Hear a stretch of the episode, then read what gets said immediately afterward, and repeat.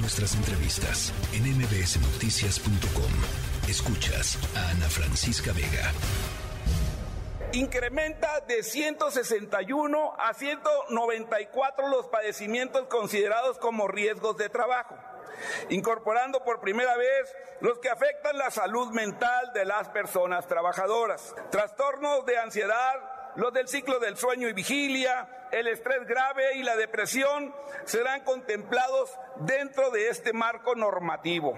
Además, que aumenta de 21 a 41 el número de patologías previstas en el grupo 1 de enfermedades infecciosas y parasitarias de la tabla de enfermedades de trabajo, destacando la adición de la el COVID-19.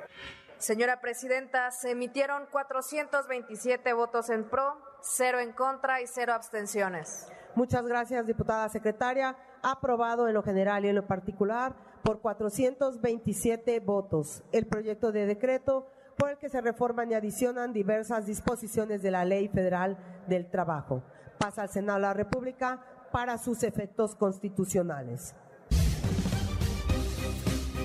Vamos a entrar de lleno en este tema de esta ampliación de la tabla de enfermedades laborales que fue aprobada ya en la Cámara de Diputados. Me da mucho gusto saludar en la línea telefónica a la diputada federal por el PAN en San Lázaro, Leticia Cepeda. Diputada Leticia, buenas tardes, ¿cómo está?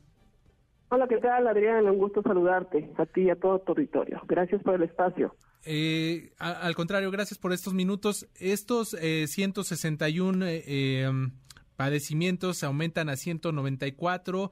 Eh, ¿qué, qué, qué, ¿De qué estaríamos hablando? ¿Cuáles son las novedades o lo que más llama la atención que estaría beneficiando pues a, a los trabajadores aquí en nuestro país? Claro que sí. Mira, pues comentarte también como antecedente.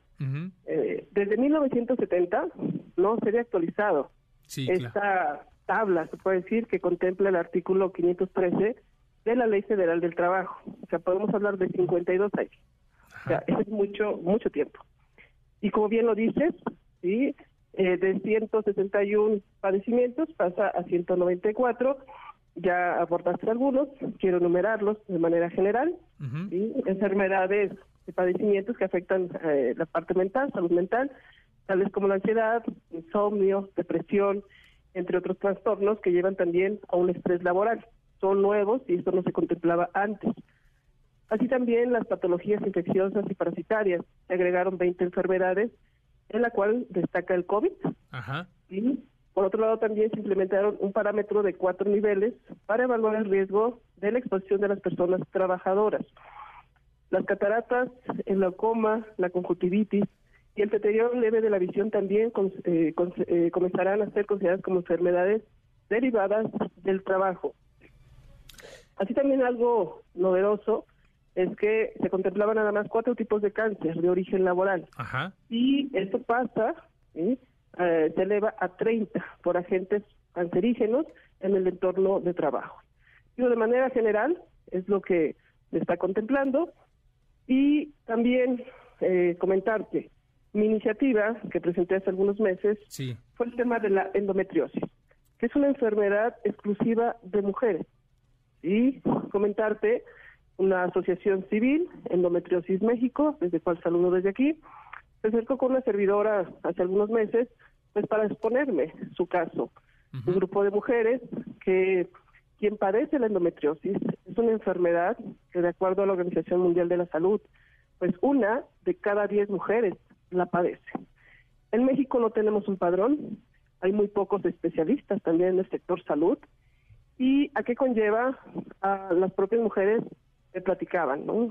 Eh, pérdidas de trabajo, eh, también así algunas que tienen hasta 15, hasta ayer en digo los mensajes de agradecimiento, hasta 23 intervenciones quirúrgicas.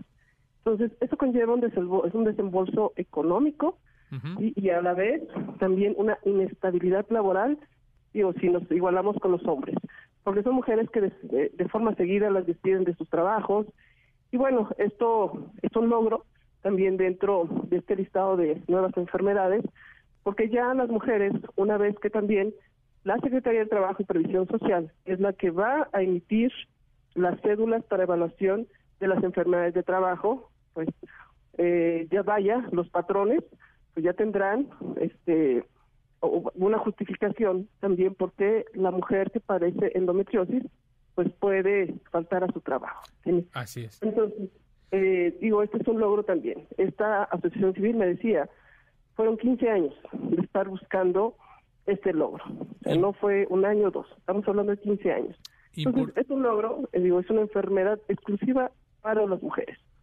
Importante, diputada Leticia Cepeda, esta actualización, ya lo decía, 15 años en esta lucha, pero eh, esta actualización no se llevaba hace más de 50 años. Ahora, eh, entre estos males que se están reconociendo como estos 26 tipos de cáncer que ya nos decía, como el de mama, la depresión, eh, la endometriosis y también todo este tipo de, de, pues sí, padecimientos que llegan a quejar al trabajador, este, una vez que ya eh, están reconocidos, me gustaría que nos comentara de, de, manera breve a todo el auditorio a qué tendrían derecho los trabajadores una vez que, que pues desarrollaran pues estas enfermedades. Ok, ahorita pues aprobó en la, en la Cámara, pasa al Senado, yo que va a ser también de forma muy rápida y comentarte, es una iniciativa también del Ejecutivo Federal y que este, los que habíamos presentado también diferentes iniciativas en estas enfermedades, pues bueno, todas se juntaron para ser dictaminadas. Los trabajadores, pues digo, se garantiza también su derecho a la salud y a la seguridad social. Sí. Esto se contempla en los artículos 4 y 123 constitucional. Aquí vamos a esperar, una vez que se publique, una vez que la apruebe el Senado, se va a publicar, y esperar que la Secretaría de Trabajo y Previsión Social va a emitir el catálogo de las cédulas para la, la evaluación de las enfermedades de trabajo, las cuales serán de observancia general en todo el territorio.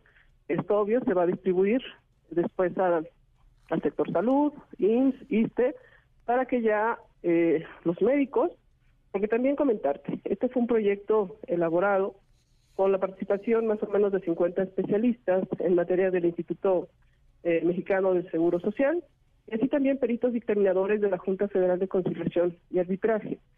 Todo esto para actualizar. Pero esto se deriva que desde 1994 la Organización Mundial de la Salud implementó la clasificación de, internacional de enfermedades y problemas relacionados con la salud. Eh, CIE 11, así se le conoce. Y es un sistema utilizado a nivel internacional que permite identificar de forma homologada las enfermedades en todos los países.